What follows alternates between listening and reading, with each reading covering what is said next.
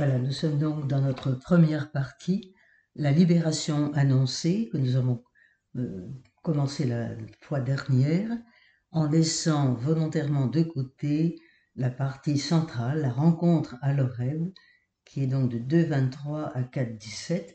Je vous en propose la lecture aujourd'hui. Euh, nous arrêterons probablement au verset 12 du chapitre 4 pour laisser pour la prochaine fois le sens du je suis, du révélation du nom divin.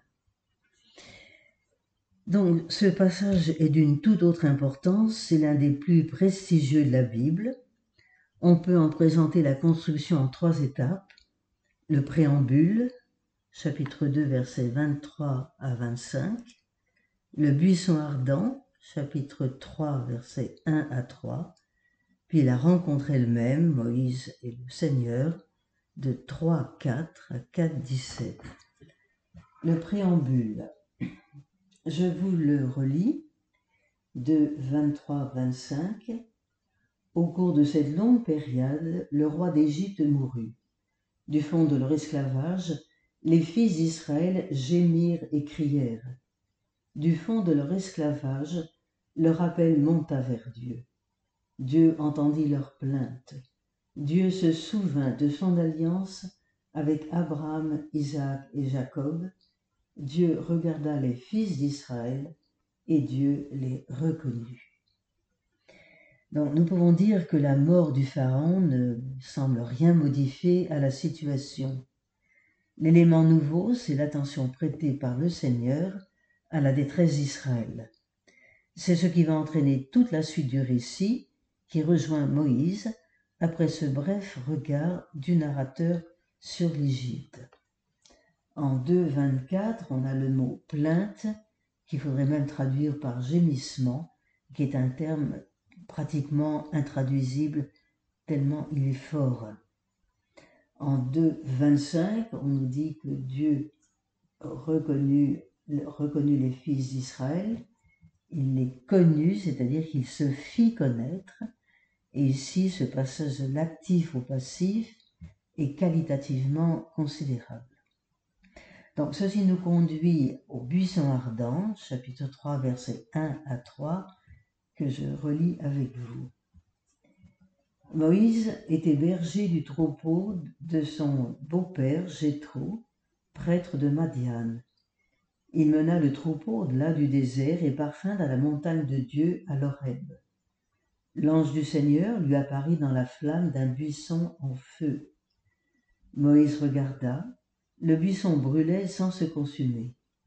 Moïse se dit alors, Je vais faire un détour pour voir cette chose extraordinaire.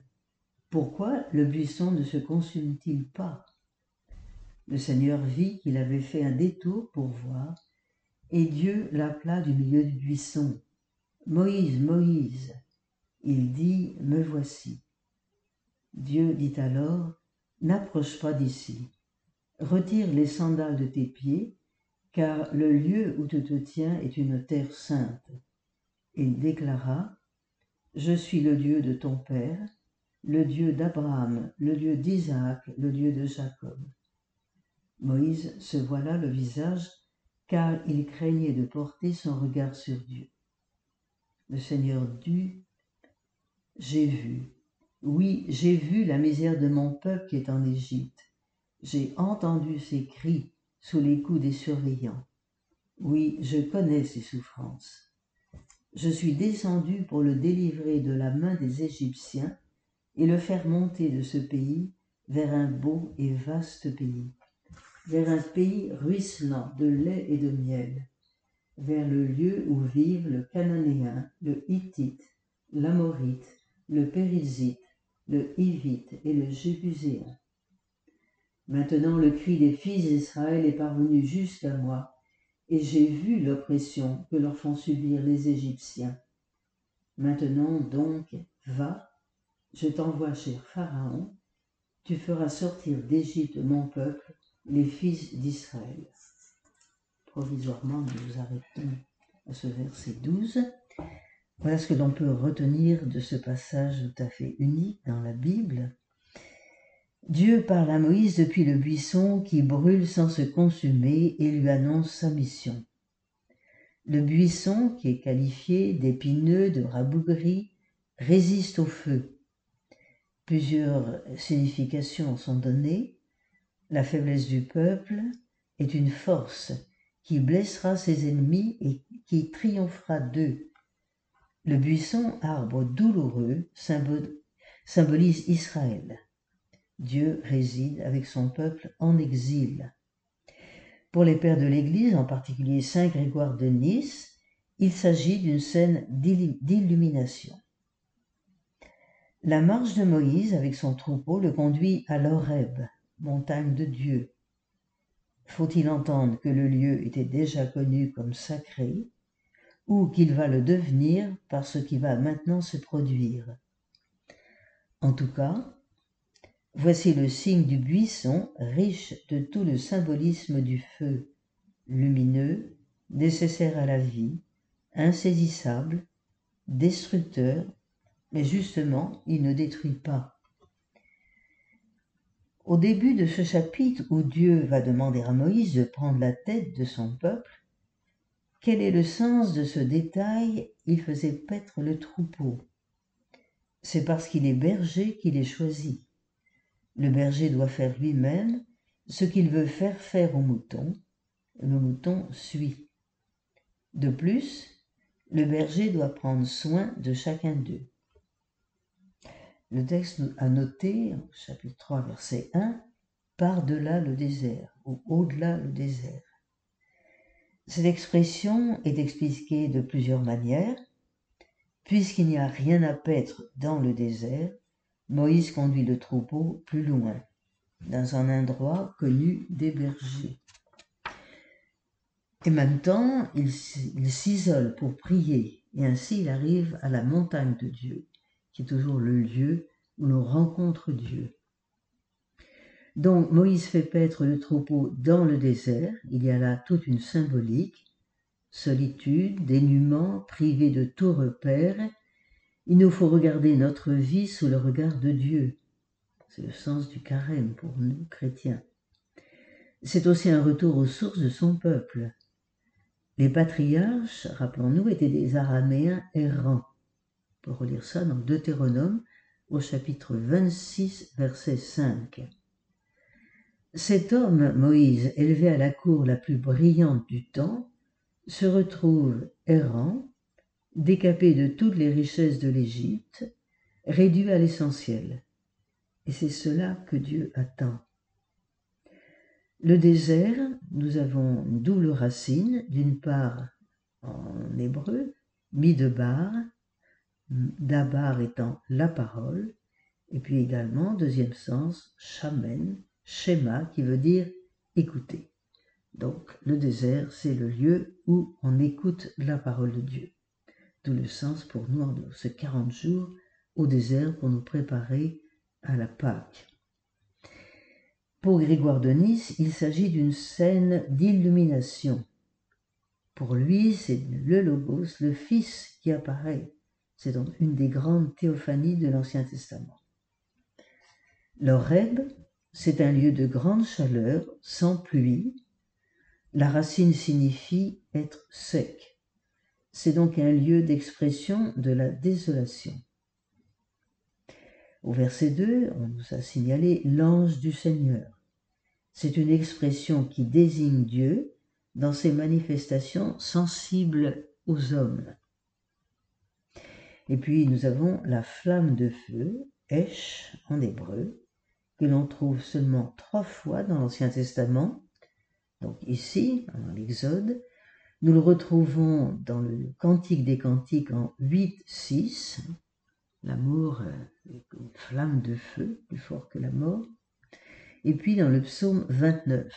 Au centre du psaume 29, nous lisons Le Seigneur taille des flammes de feu.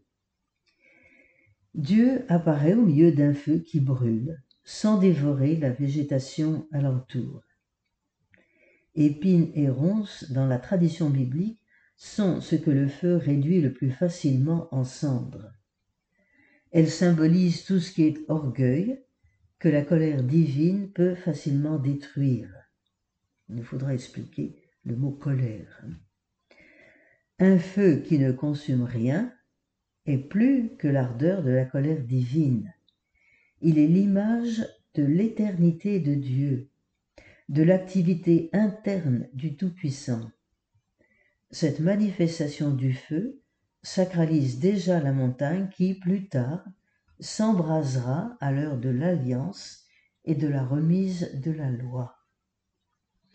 Le feu est riche de sa symbolique, lumineux, nécessaire à la vie, insaisissable, destructeur, mais ici il ne détruit pas, il évoque Dieu.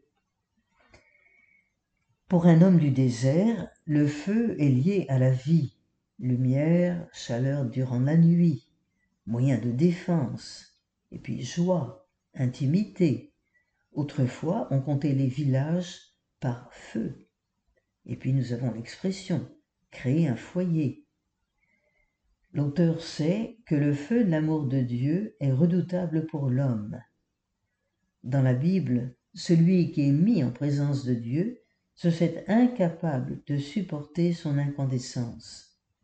Dieu est un feu dévorant nous dit le Deutéronome au chapitre 4, verset 24. Donc, le buisson symbolise le malheur, la détresse. C'est le plus humble des arbres, le plus douloureux.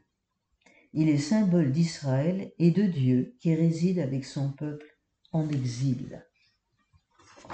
Alors, nous lisons au verset 3, Moïse je vais faire un détour pour voir.